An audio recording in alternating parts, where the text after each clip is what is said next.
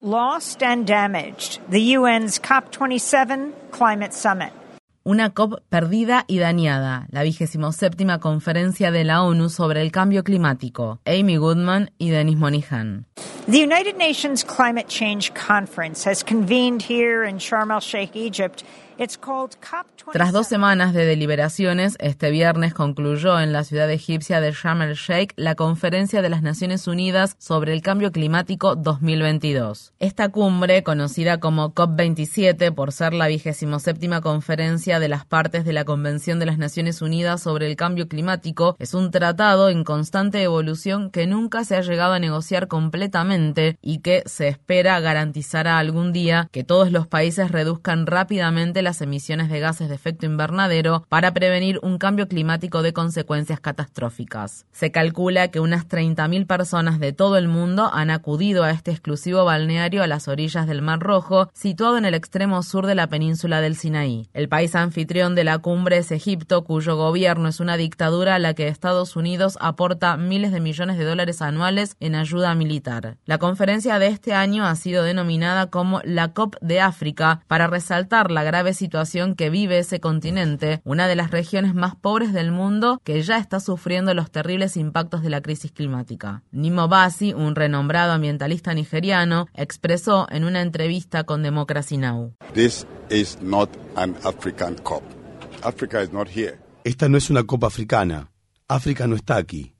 Las personas pobres que están sufriendo inundaciones, sequías y todo tipo de situaciones adversas no están aquí no pueden pagar el costo que implica llegar hasta aquí y les sería difícil obtener una acreditación.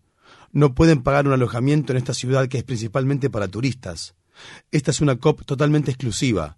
Las otras COP eran también exclusivas, pero esta es súper exclusiva. Hemos permanecido aislados en una península, desconectados incluso del país en el que se supone que estamos.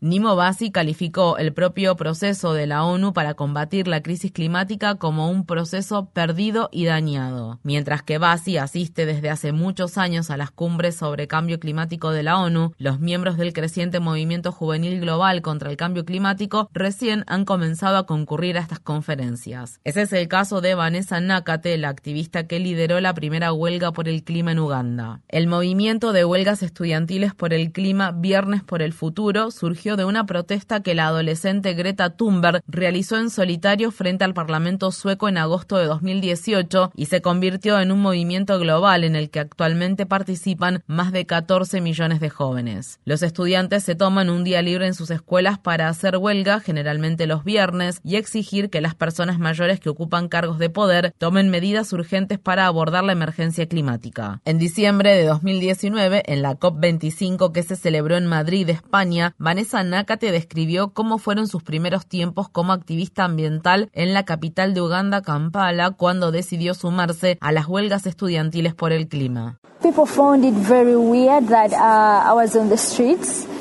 A la gente le parecía extraño que yo estuviera protestando en la calle. Algunas personas me hacían comentarios negativos, me decían que estaba perdiendo el tiempo y que el gobierno no iba a escuchar ninguno de mis reclamos pero seguía adelante. Un mes después, en el Foro Económico Mundial de Davos que se desarrolló en Suiza, Vanessa fue fotografiada junto a Greta Thunberg y a otras jóvenes activistas. La versión de la foto que la agencia de noticias Associated Press publicó y distribuyó a la prensa solo incluyó a las cuatro adolescentes blancas del grupo, dejando afuera de la imagen a Vanessa. La agencia se disculpó y publicó luego la foto original. Nakate habla de ese incidente en su libro, Una perspectiva más amplia, mi lucha por hacer oír una nueva voz africana frente a la crisis climática. Ser recortada de esa foto me cambió. Me volví más audaz y directa en la forma en la que hablo sobre la crisis climática y el racismo. En esta COP27, Vanessa habló con Democracy Now! Apparently we have more than 600 fossil fuel lobbyists at this COP. Hay más de 600 lobistas de la industria de los combustibles fósiles en esta COP y sin embargo Muchas comunidades y muchos activistas que están en la primera línea de la lucha contra el cambio climático no pudieron venir a la cumbre. Hace poco leí una frase que decía, si vas a hablar sobre la malaria, no invites a los mosquitos. Entonces, a mi modo de ver, es preocupante que haya más de 600 cabilderos de la industria de los combustibles fósiles en este lugar.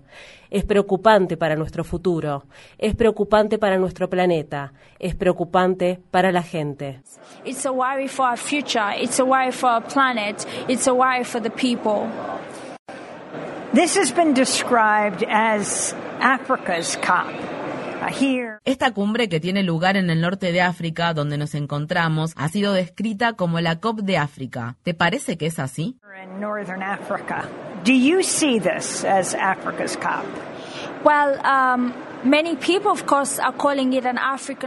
Bueno, mucha gente la llama la COP africana, pero solo puede estar a la altura de ese nombre si la cumbre aborda la crisis climática y se atienden las demandas y necesidades que tienen las comunidades del continente africano.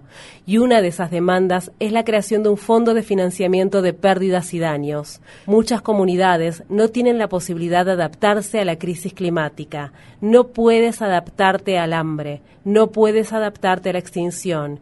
Y eso es lo que está sucediendo ahora mismo.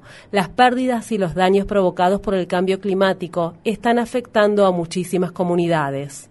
Entonces, en mi opinión, esta cumbre realmente se convertiría en una COP africana si en ella se garantiza el establecimiento de un fondo de financiamiento de pérdidas y daños, se apoya una transición justa hacia las energías renovables y se aborda la pobreza energética que sufre el continente africano.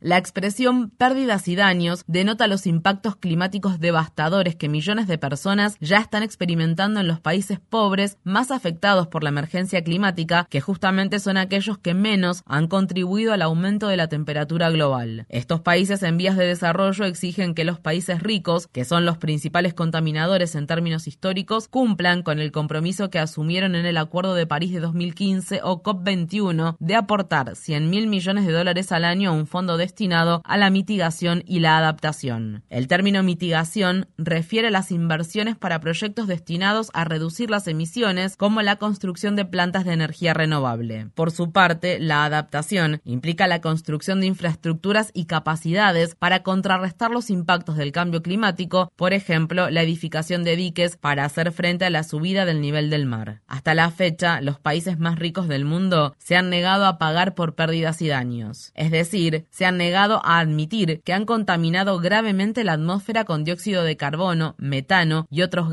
de efecto invernadero desde el comienzo de la revolución industrial en el caso de Estados Unidos y de la mayor parte de los países de Europa y que, por lo tanto, deben pagar reparaciones por los impactos climáticos que han generado. Sin embargo, quienes vienen luchando por una transición climática justa no pierden la esperanza. Cientos de personas asistieron a la sesión plenaria de los pueblos cuando la COP27 se acercaba a su fin. Assad Rehman, portavoz principal de la coalición Climate Justice Coalition, habló en el plenario sobre los arraigados intereses de la industria de los combustibles fósiles y sintetizó en una frase su consideración sobre las luchas que se avecinan. La palabra a la que ellos más temen es solidaridad.